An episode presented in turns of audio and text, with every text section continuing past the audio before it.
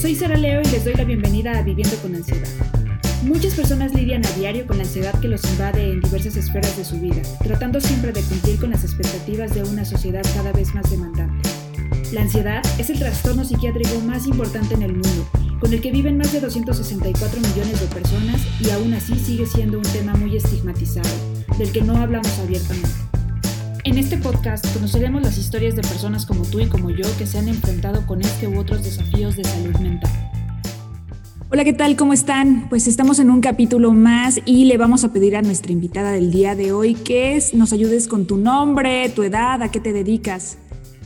Sí, bueno, mi nombre es Katia Denise Amanocelis, eh, tengo 19 años y actualmente estoy estudiando la carrera de psicología.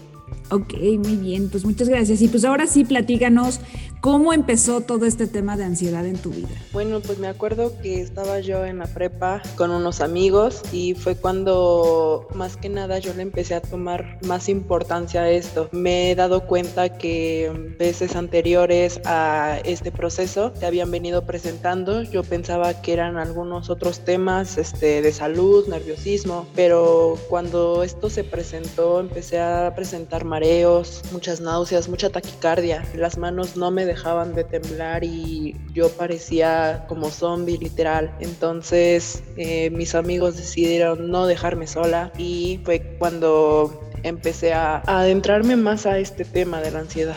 Anteriormente, ¿qué hacías cuando se presentaban como, pues sí, como tal vez estos eh, ciertos como síntomas, pero que tal vez todavía no asociabas directamente con ansiedad? Pues yo lo único que hacía era distraerme en otras cosas, distraerme en otras cosas y pasaba pasaba este, rápidamente.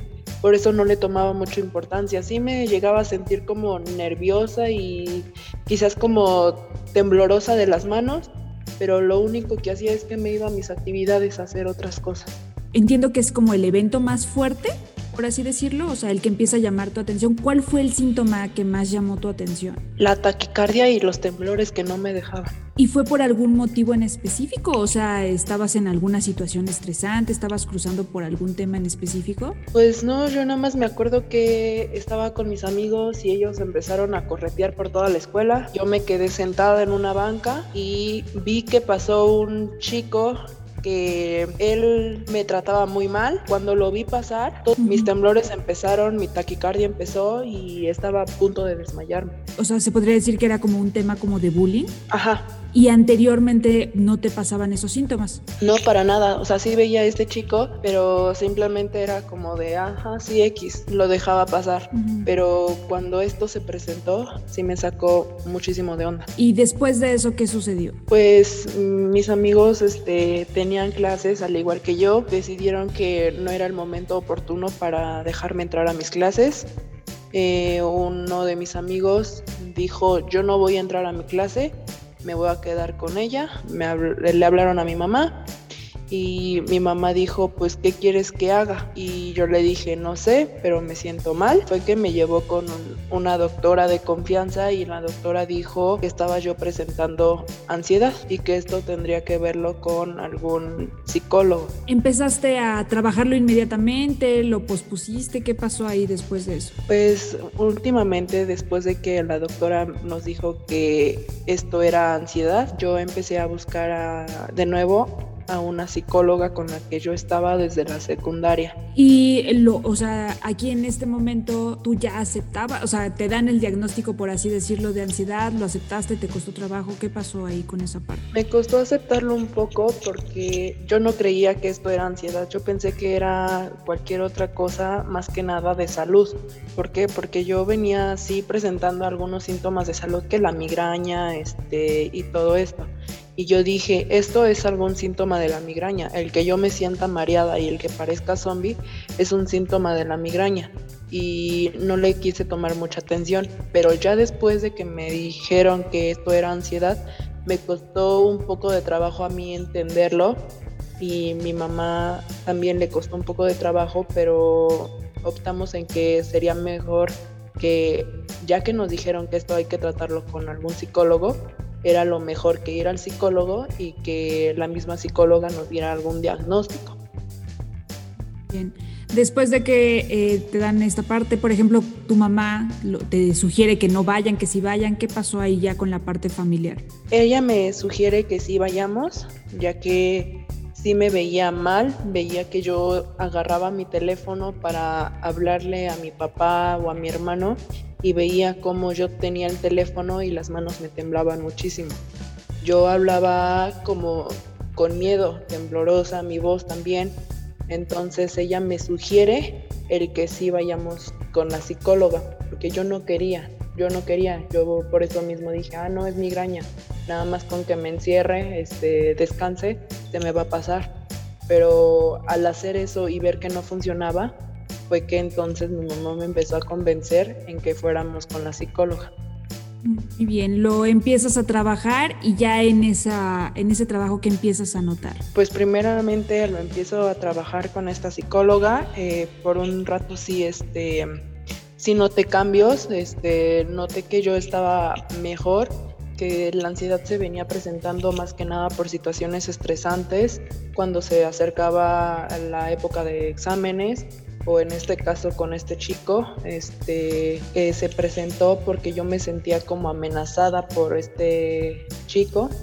Eh, la ansiedad se presentaba más que nada en situaciones estresantes, me, empezó a mandar este, ejercicios de relajación, al igual que las terapias eh, empezamos con dos veces a la semana, eh, después una vez a la semana y ya después lo fuimos espaciando. Por un momento sí sentí beneficios y sentí cambios y ya después pues, pues recientemente eh, ya no sentía lo mismo y tuve que buscar otro psicólogo. Ahí, por ejemplo, ¿qué, ¿qué, pasaba en la relación con este chico? O sea, ¿tú no lo habías atendido antes? O sea, ¿sí notabas ese malestar o hasta ese momento? O sea, ¿qué pasó ahí él como detonante? Este chico yo lo conocía desde mi primer cuatrimestre de la preparatoria y él era como muy cerrado.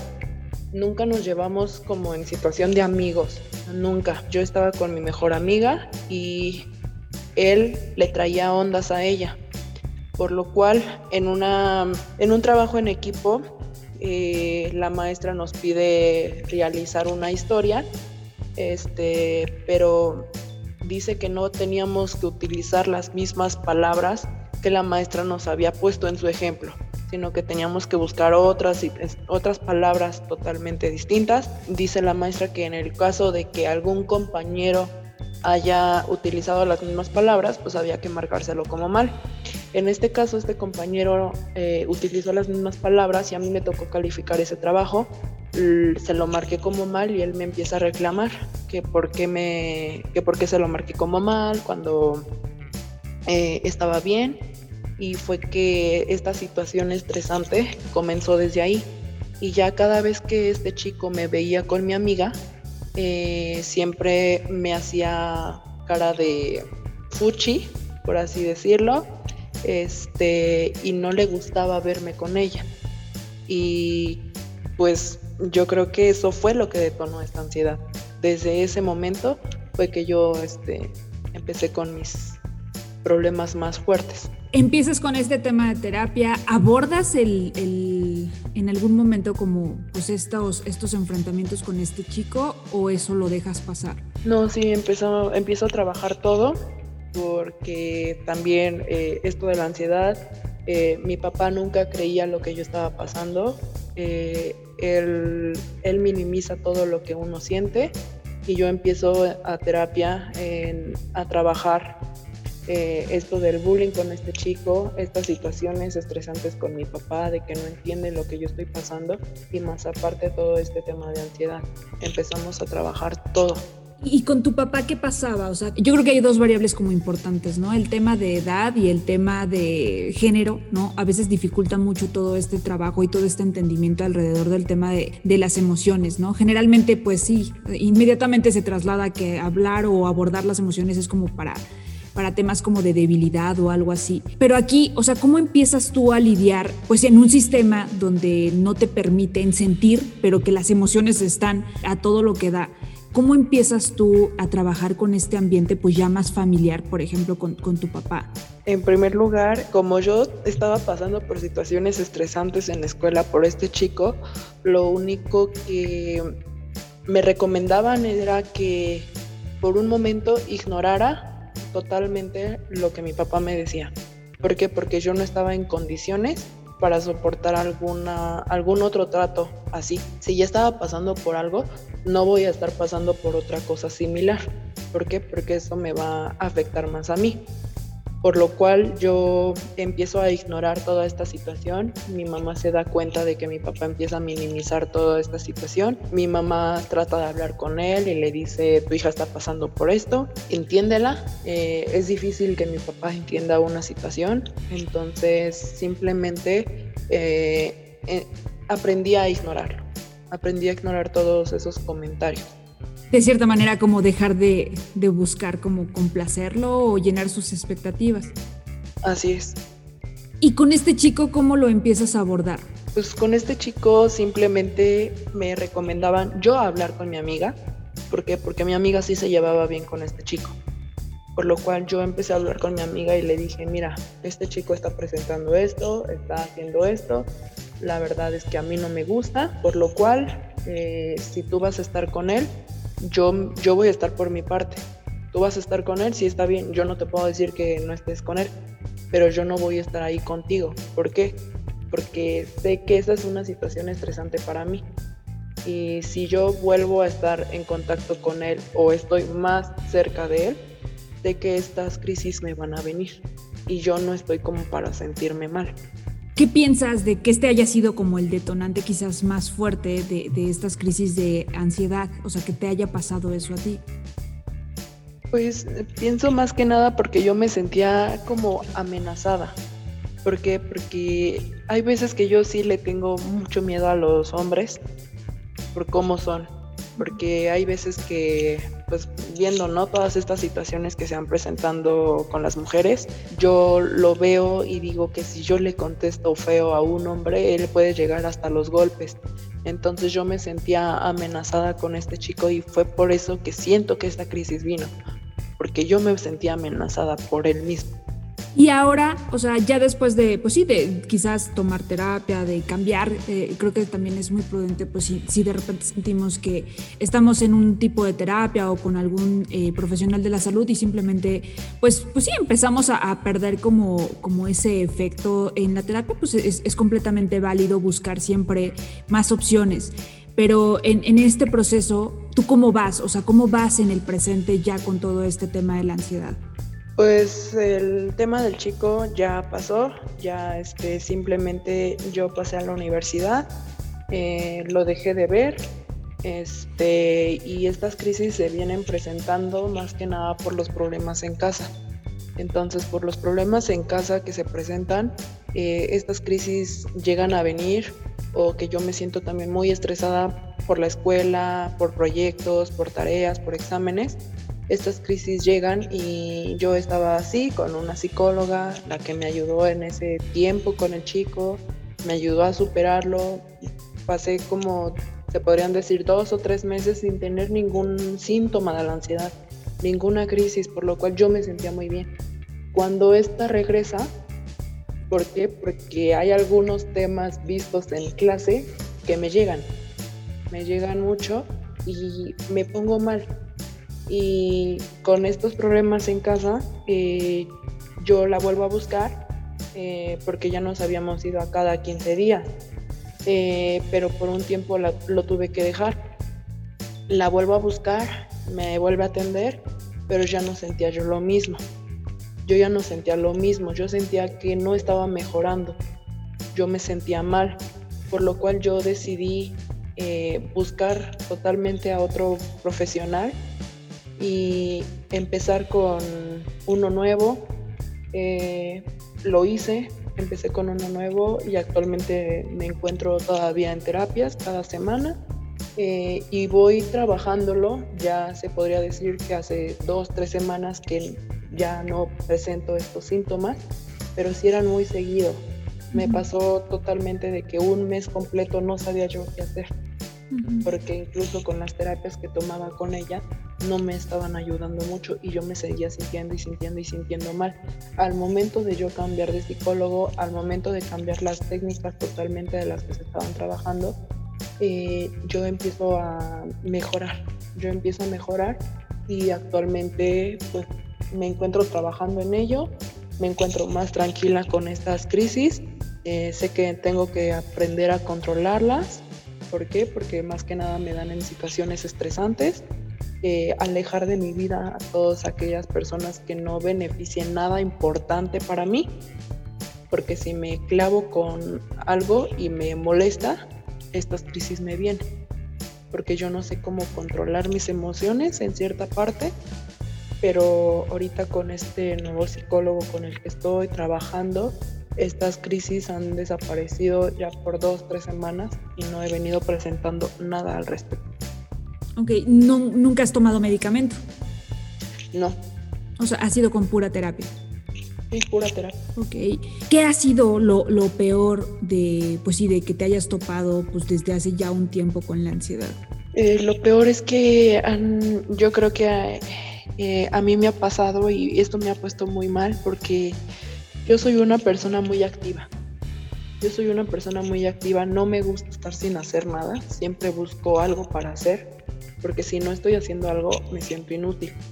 Pero al momento de estar yo con la ansiedad, al querer yo irme a mis clases de baile, de ejercicio, al hacer yo el ejercicio, eh, en una ocasión que me salí a correr, y hacer ejercicio, por esto mismo que yo sentía de la, de la ansiedad, sentía que me iba a desmayar, sentía que me iba a morir. Ese sentimiento de me voy a morir, de me voy a desmayar, ya no voy a despertar, eso fue lo peor, porque lo vine sintiendo desde el primero de junio. Esto nuevo se, se vino presentando desde el primer día de junio y duró como casi un mes. Y yo me venía así preocupando porque dije, eh, hago cualquier cosa, yo trato de hacer ejercicio, pero esta ansiedad me da una sensación de me voy a morir. Entonces creo que lo peor aquí es que yo siento a veces que cuando tengo esta crisis de ansiedad y estoy haciendo cosas es que me voy a morir o me voy a desmayar. Actualmente, por ejemplo, tu papá sigue sin, o sea, sin validar lo que sientes? Sí, sí. Él él siempre, siempre, siempre eh, sigue, bueno, hasta el momento, ¿no? Viene este, reclamándome o, este, o presentando ese enojo hacia mí de que por qué tengo que estar en terapias. No entiende la situación que uno está viviendo. Entonces, si dice que para él la ansiedad no existe y que si él llega a sentir algo así, pues que simplemente se distrae en otras cosas. Me dice que yo haga lo mismo, pero pues yo me distraigo en otras cosas y sigue no me funciona. Entonces él sigue con estos pensamientos de que las terapias no ayudan, la ansiedad no existe y sigue minimizando toda aquella situación que se trate, ya sea de la salud física o de la salud mental. ¿Y, tú qué piensas de eso? O sea, ¿qué piensas de que existen un montón de personas que todavía tienen mucho sesgo y pues mucho desconocimiento del tema de la salud mental? O sea, eh, es un tema de, falta de información, honestamente, pero que lo tengas tan cercano y que pues sí, justo eh, estés cercana de, de alguien que tiene todo este sesgo hacia la salud mental. ¿Tú qué piensas de eso? Bueno, pues en el caso de ahorita de mi papá, yo hay veces que sí me siento mal, pero hay veces que digo, bueno, es por demás con él, porque así es con todos, así es con todos, no solo conmigo, sino que mi hermano le puede decir, me siento mal y también le reclamo. Mi mamá de me siento mal y también le reclamo. Así de, ¿por qué te estás sintiendo mal? Como si fuera nuestra culpa. Entonces, eh, por él, pues ya no, ya no puedo yo decir nada porque sé que él nunca va a cambiar. Su forma de ser es así. Pero, por ejemplo, si yo me encuentro con algún otro familiar o amigo que no comprenda como la situación, sí, también se siente feo porque dices, eh, tú estás sintiendo lo mismo que yo. Uno no siente lo mismo que yo, como otras personas dicen, échale gana, este, distráete, échale ganas no me sirve. Y ese distraite tampoco me sirve. Entonces, eh, simplemente que con personas así hay que tratar de no, no estar mucho en contacto, porque yo creo que para una persona que está sufriendo de la ansiedad, no es nada beneficiable estar alrededor de esas personas que no aportan nada. Y que justo, justo esto que mencionas, eh, sí, sí, es bien importante, porque además, pues honestamente ese sesgo, ¿no? O sea, el hecho de que las personas pues vayan por ahí como pues generando diferentes reglas a nosotros, pues justo implica que son diferentes y que al final no es una reacción personal, ¿no? El que las personas tiendan a minimizar lo que yo siento no es necesariamente por algo personal, sino pues que eso facilita el entendimiento del otro. Obviamente no es lo correcto, no es lo adecuado, pero sí creo que también quitarle este, este tono de que es contra mí, ¿no? O sea, de que no me están entendiendo a mí, también ayuda a que el malestar sea menor, ¿no? Habrá que entender, pues que más bien no es que no me entiendan a mí como persona, sino que pues justo esa dificultad de conectar, pues una flexibilidad mayor hacia entender las emociones y cómo funcionan en nuestra vida, pues es algo que honestamente, pues en muy poquitos lugares actualmente ya hay más escuelas cada vez que lo enseñan a edades mucho más tempranas, pero pues honestamente, pues en generaciones pues eh, mayores no hay esa explicación, ¿no? De hecho, siempre está esta parte de positivismo, ¿no? O sea, como eh, eh, esta idea de, hacernos sentir culpables porque nos sentimos mal. O sea, de tú no deberías de sentirte mal porque no estás enferma, porque no estás en etapas de carencia, porque pues hay personas que sufren más, ¿no? Y que la están pasando peor que tú, entonces tú no deberías de sentirte mal. Entonces creo que mucho esta regla de que debe de existir algo así así enorme para que yo valide y sea justo válido que yo me pueda sentir mal, eh, e, es un sesgo de, generación.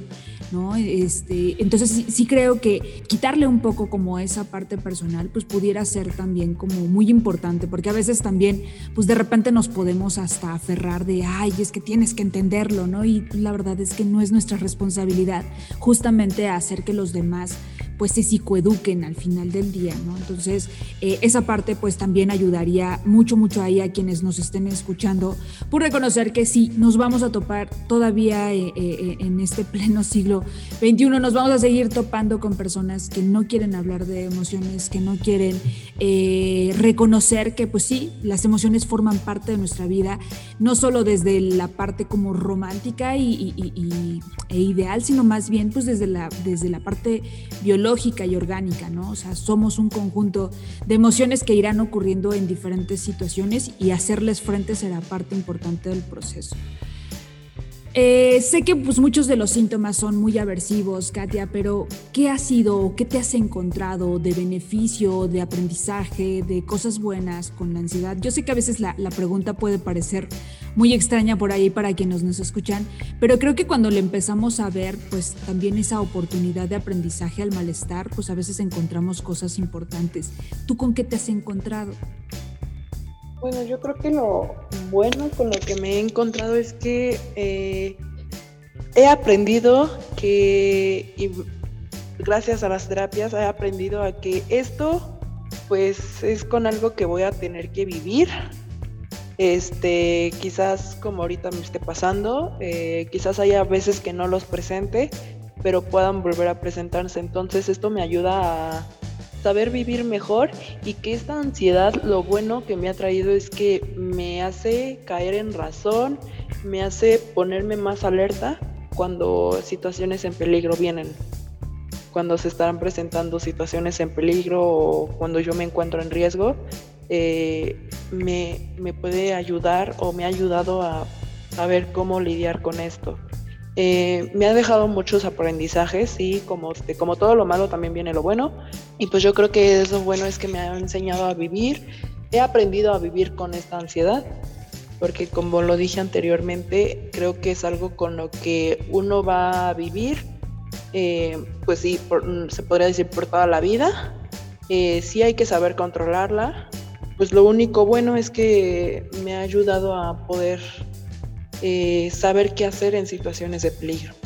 ¿Qué te hubiera gustado que te hubieran dicho en su momento, o sea, cuando empezó ya los picos más altos de la ansiedad, qué te hubiera gustado que te, te hubieran dicho desde un inicio?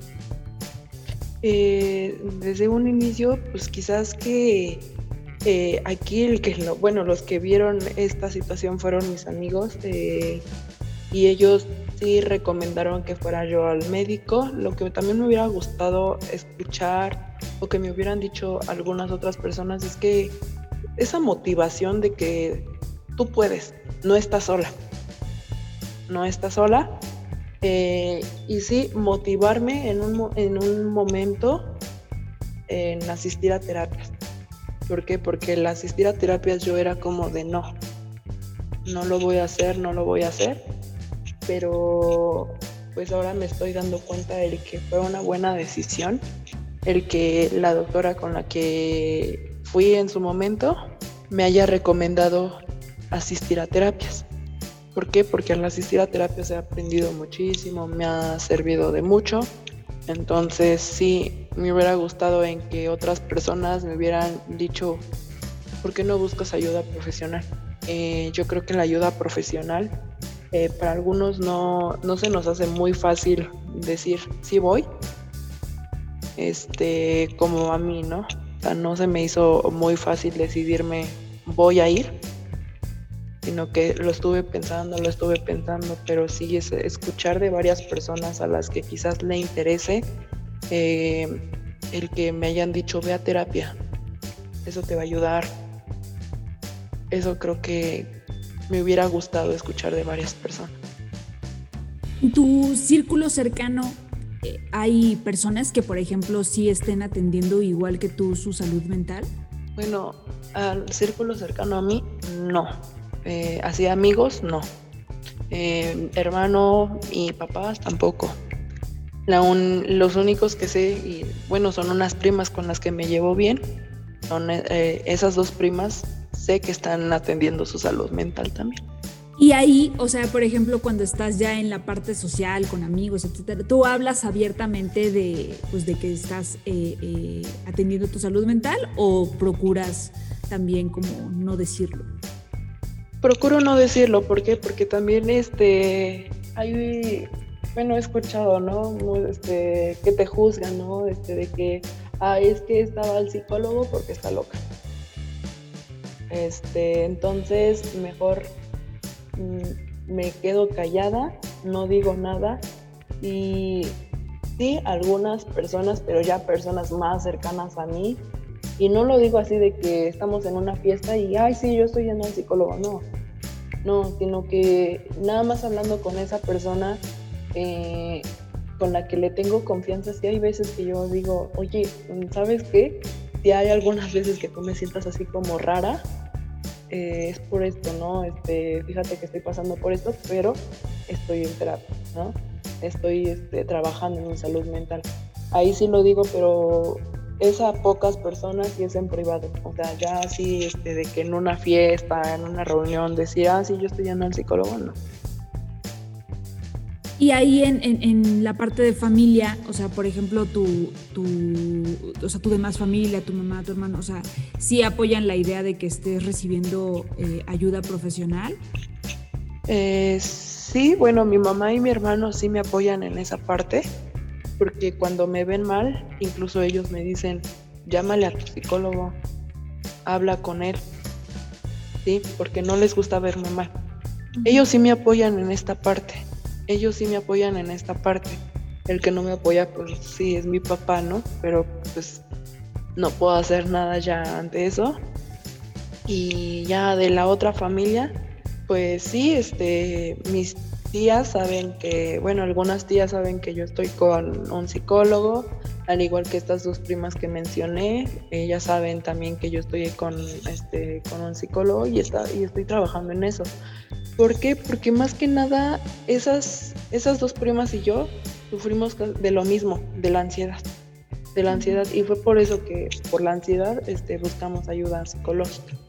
¿Qué te gustaría decirle a las personas pues que están pasando como, o sea, si alguien por ahí está escuchando como este episodio y se está identificando con todo esto que te ha sucedido, pues desde temas eh, que, quizás son cada vez más cotidianos, como todo este tema como de bullying y del maltrato y del abuso y, y todo eso, ¿qué te gustaría que se llevaran esas personas que se sienten identificadas con, estos detonantes alrededor de, pues, de la violencia? Eh, bueno, en primer lugar lo que podría decir es que todo esto del maltrato, ya sea físico, psicológico, eh, violencia familiar, incluso eh, acoso, bullying, es algo muy difícil. si, si las personas tienen alguna algún familiar, algún amigo que le tengan mucha confianza, en primer lugar tratar de hablar con ellos. ¿Por qué? Porque quizás ese amigo eh, muy cercano a ti no te ayuda del todo, pero sí un poco.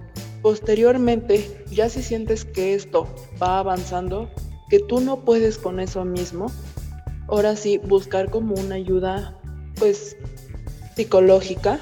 ¿Por qué? Porque creo yo que te ayudan mucho. Y yo, que puedo decir que desde pequeña me encuentro con psicólogos, casi desde mi nacimiento, puedo decir que me han ayudado bastante. Y que no le hagamos caso a esos estereotipos que dicen es que ir al psicólogo es para locos. No, no es para locos. Yo como una futura psicóloga, como una estudiante de psicología, eh, puedo decir que personas así te vas a encontrar en todo el mundo y que simplemente ir al psicólogo no está mal. Ir al psicólogo es para aquellas personas que quieran vivir mejor y quieran aprender a lidiar mejor con su vida. Ok. ¿Qué te gustaría decirle o recomendarle, por ejemplo, a las personas que todavía se encuentran como con estos sesgos alrededor de la salud mental, de las emociones y toda esa parte? Eh, pues bueno, en primera parte sí se puede Podemos buscar videos, podemos buscar audios. Eh, pues hay varios audios que este, hablando sobre las emociones. Incluso hay varias pláticas de lo mismo. Entonces, este, yo creo que si en primer lugar tienes como ese miedo al poder asistir a una terapia, ¿por qué no empiezas buscando, este, escuchando estos audios? ¿Por qué no empiezas viendo estos videos? Y poco a poco eh, te va a ir gustando y te va, te va a gustar la idea en que puedas ir con un psicólogo. Eh, yo también recomendaría en que, ¿por qué no buscan uno y prueben la primera sesión? Yo creo que desde la primera sesión empezamos a ver cambios. Si uno está mal, desde la primera sesión se empiezan a ver cambios. Y eso a mí me pasó. Por eso yo digo, si desde la primera, si vamos a una primera sesión y te sientes bien, podemos seguirle. Pero si no te sientes bien, está bien. Está bien. Podemos buscar si tú quieres más. Y si no, sí existen este podcast de autolibros, audiolibros de autoayuda, este muchísimas cosas que nos pueden ayudar. Que sería más esta parte de informarse, ¿no? O sea, empezar a buscar y movilizar mucho más la información, pues sobre todo para, para que con esa información mucho más documentada, mucho más avanzada, nosotros podamos ir pues ejecutando y tomando decisiones, perspectivas mucho más elaboradas. Entonces, sí, sí creo que coincido contigo, o sea, hay un montón de recursos que nosotros podemos utilizar, ¿no? O sea, si nosotros por ahí nos, nos topamos con, con nosotros mismos teniendo estos sesgos hacia las emociones, dando, nuestras, eh, dando estas instrucciones de pues tú tienes que poder solo, solo los fuertes, o sea, o solo los débiles necesitan ayuda o algo así. O sea, si te cachas teniendo este pensamiento así de rígido, justo yo también me gustaría invitarlos, pues más bien a buscar esa información, ¿no? Muchas veces, muchas veces, eh, el nosotros tener una perspectiva tan rígida alrededor del tema de la salud mental, sobre todo reconociendo que, pues sí, hay personas que la están pasando muy mal eh, con síntomas, con signos, con elementos por ahí de mucho mucho, malestar cada vez que se acercan a nosotros y nosotros damos este tipo de sesgos hacia lo que les está pasando, pues al final del día terminamos cerrándoles la puerta. Y a veces puede ser muy peligroso, ¿no? Que yo por dar comentarios así al aire, como por ejemplo, eh, pues sí, que, atender, eh, atenderse con un profesional es de locos, pues yo ya le cerré la puerta a esa persona, ¿no? Para que si en algún momento de desesperación necesita mi ayuda, obviamente ya no va a acudir a mí porque sabe que yo tengo ese sesgo hacia su propia salud mental y hacia su propio malestar. Entonces, siempre hay que ser muy cuidadosos eh, de no estar cerrando esas puertas. Ya estamos casi terminando, Katia. ¿Con qué te gustaría cerrar? ¿Qué te gustaría concluir de todo este tema? Yo sé que el tema de la ansiedad, pues me encantaría que aquí se acabara y listo, pasamos al capítulo siguiente, pero eh, yo sé que hay mucho más por ahí que seguramente pues te esté ocurriendo, pero ¿con qué te gustaría que cerremos? ¿Qué te gustaría que la gente que se dio la oportunidad de escuchar sobre tu historia, de tratar de, contar esto, porque yo creo que la parte que, ha sido bien valiosa del podcast es que alguien por ahí lo escucha y dice, China, a me está pasando eso. ¿No? O sea, cada vez me, encanta que me busca la gente por ahí en redes sociales y me dice, ay, ¿qué crees? Escuché esto y fíjate que me, di cuenta que igualito, ¿no? O sea, el tema de la muerte, el tema de, la parte social, o sea, y que empiecen a identificarse y que justo pues la idea de, este programa es que la gente se empiece a movilizar, ¿no? Que nosotros nos demos la oportunidad de hablar de lo que verdaderamente es importante. Yo les estoy bien agradecida pues a, todas las, las, personas que han querido participar porque pues requiere también mucho esfuerzo, ¿no? mucha, mucha entrega de poder aperturar una parte tan personal, pero con la, eh, digamos, con, el objetivo único de que alguien más lo escuche y se sienta ayudado. ¿Con qué te gustaría cerrar, eh, bueno, yo creo que para cerrar, si a alguien le está pasando lo mismo que a mí o se sienten identificados con algo de lo que yo anteriormente mencioné, eh, si ellos todavía tienen como ese miedo al acudir con un profesional de la salud, no está mal, no lo juzgo. Pero si tú sientes, eh, por ejemplo, estos temblores en las manos y que ya no puedes vivir con eso, búscate en internet. Hay muchísimas cosas en internet. ¿Qué hacer para esos temblores de las manos? ¿A qué se debe? ¿Qué es lo que otras personas recomiendan. O incluso hay este, alternativas como la yoga, la meditación, eh, para poder disminuir todo esto. Eh, sí, a mí me lo han recomendado. Yo no soy, este, yo no lo he seguido mucho, más que nada por mis tiempos, pero eh, a otras personas que yo se los he recomendado me han dicho me, me super agrada me es de gran ayuda. Entonces, eh, quizás probar con esos métodos de la yoga, la relajación, o incluso también dicen que el hacer ejercicio te ayuda. El hacer ejercicio te ayuda. Entonces, mm, en primera parte, empezar con eso. Si eso te ayuda, ya estás del otro lado, vas bien. Pero si sientes que estás haciendo aparte de eso, o como a mí me pasaba, ¿no? Que yo estaba haciendo ejercicio propiamente para olvidarme de todo esto, em, pero sentía que yo ya no podía y que, te, que me iba a pasar algo más, ahí sí, en primer lugar, ir al médico, ¿no? Ya el mismo médico te va a decir si se trata ya sea de algún problema del corazón o de algún otro problema. Y si no, como a mí me lo dijo, me lo dijeron, esto es más que nada algo de ansiedad. Y el mismo médico te puede, ya sea canalizar con algún psicólogo que él conozca, o te recomiende buscar algún psicólogo que te pueda ayudar en esta parte, ¿no? Entonces creo que es lo que yo pudiera decir.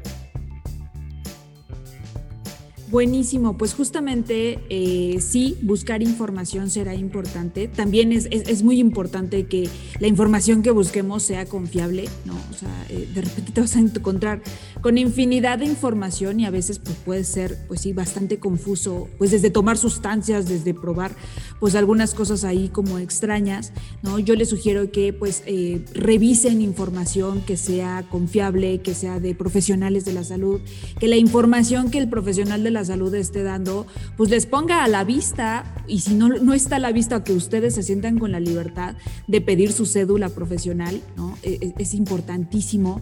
La verdad es que cada vez salen más personas que toman, pues sí, algunos cursos y, justo pues ya eh, nos damos como esa esa oportunidad de, dar recomendaciones. Y pues no, la verdad yo creo que tener una cédula adecuada como, como profesional de la salud mental será indispensable. Entonces, siéntanse con la libertad de pedir esas credenciales para que ustedes puedan seguir los contenidos, ¿no? Entonces, también hacer un consumo de, de, manera responsable de las redes, ¿no? O sea, será importantísimo porque la verdad es que de repente me llegan muchos pacientes de, ay, es que no sé, yo vi en yo creo que es de las preguntas más constantes que me hacen así de Sara, es que yo vi en Google que si fumas marihuana te vas a sentir mejor, así de no, no te vas a sentir mejor. En realidad, algunas veces la marihuana sí alcanza a relajarte, pero también puede desarrollar muchos estados, por ejemplo, de paranoia. ¿no? Hay muchos pacientes que me ha tocado ver que el primer, la primera crisis de ansiedad se detona por consumo de marihuana. Entonces, eh, la verdad es que no todo lo que nos vamos a encontrar por ahí es cierto, ¿no? A veces eh, solo vamos a encontrar información personal, por ejemplo, alguien por ahí en algunos comentarios saben que, que yo ando como más activa, sobre todo en Instagram. Y de repente veo comentarios de, no sé, a mí, por ejemplo, me sirve echarme un trago eh, después del trabajo cuando tengo un día estresante, es ok. Y siempre mi respuesta es ok, sí, qué padre que te sirva, pero lo único que estamos haciendo es anestesiar la emoción, ¿no? O sea, esta parte de buscar relajación con una sustancia externa, pues tampoco está tan padre. Entonces, eh, lo que me encanta es que mucho, mucho de, las redes, eh, sobre todo como, como en mi perfil, pues se ha creado una comunidad bastante bonita, porque hasta ahora, pues sí, hay como este juicio hacia la, hacia la salud mental, ¿no? Entonces, eh, las recomendaciones siempre las voy yo tratando de acotar en que es importantísimo que nosotros sepamos que si, no sé, por ahí alguien me dijo que él está tomando algún tipo de medicamento que su médico le recetó y que yo vaya y lo consumo, tampoco se vale. Entonces, o sea, ser muy cuidadosos de esa información, siempre poder, eh, yo creo que es importante poder siempre eh, levantar la mano y reconocer cuando, como bien lo dices, pues ya no estoy pudiendo. Y se vale levantar la mano, nuestra responsabilidad es levantar la mano para que nosotros podamos pues obtener la ayuda necesaria. No es necesario que te avientes este camino solo, no es, no habla absolutamente nada de con respecto a la fortaleza, a la inteligencia, nada, o sea, no, no es sinónimo de absolutamente nada el hecho de querer hacer todo solos, ¿no? Entonces, si tenemos ese chance de encontrar ayuda profesional, pues ¿por qué no facilitarnos el camino? Porque ese es el objetivo. ¿no? que nosotros podamos encontrar una perspectiva mucho más amplia de maneras más fáciles. ¿no? Entonces, pues, ¿por qué no facilitarnos la vida? Pues Katia, te estoy bien agradecida por aventarte a, querer participar, por contarnos un pedacito de tu historia. Yo sé que hay un chorro de, otras cosas, ¿no? Justo en el episodio anterior les platicaba yo que pues, o sea, de repente uno empieza como, como a querer hablar de todo, pero me encanta que, que la gente se esté aventando a hacerlo, de verdad, muchísimas gracias, porque yo estoy plenamente segura que algo de lo que ocurrió en este episodio, por ahí moverá a alguien y podrá serle de mucha ayuda. Pues muchísimas gracias por tu tiempo, por tu espacio, por tu paciencia. De repente, eh, pues yo les cancelo, les muevo, les hago, pero muchísimas, muchísimas gracias por estar este día con nosotros. Muchas gracias a ti, gracias. Soy Sara Leo, esto fue un capítulo más de Viviendo con Ansiedad. Muchas gracias por escucharnos, sabes que puedes encontrarnos en diferentes plataformas. La música que escuchas al fondo es de Omar Leo. Si deseas participar en este podcast, no olvides mandarme mensaje privado a todas mis redes sociales. Me encuentras como Psico Sara Leo en LinkedIn, Facebook e Instagram. Nos escuchamos muy pronto.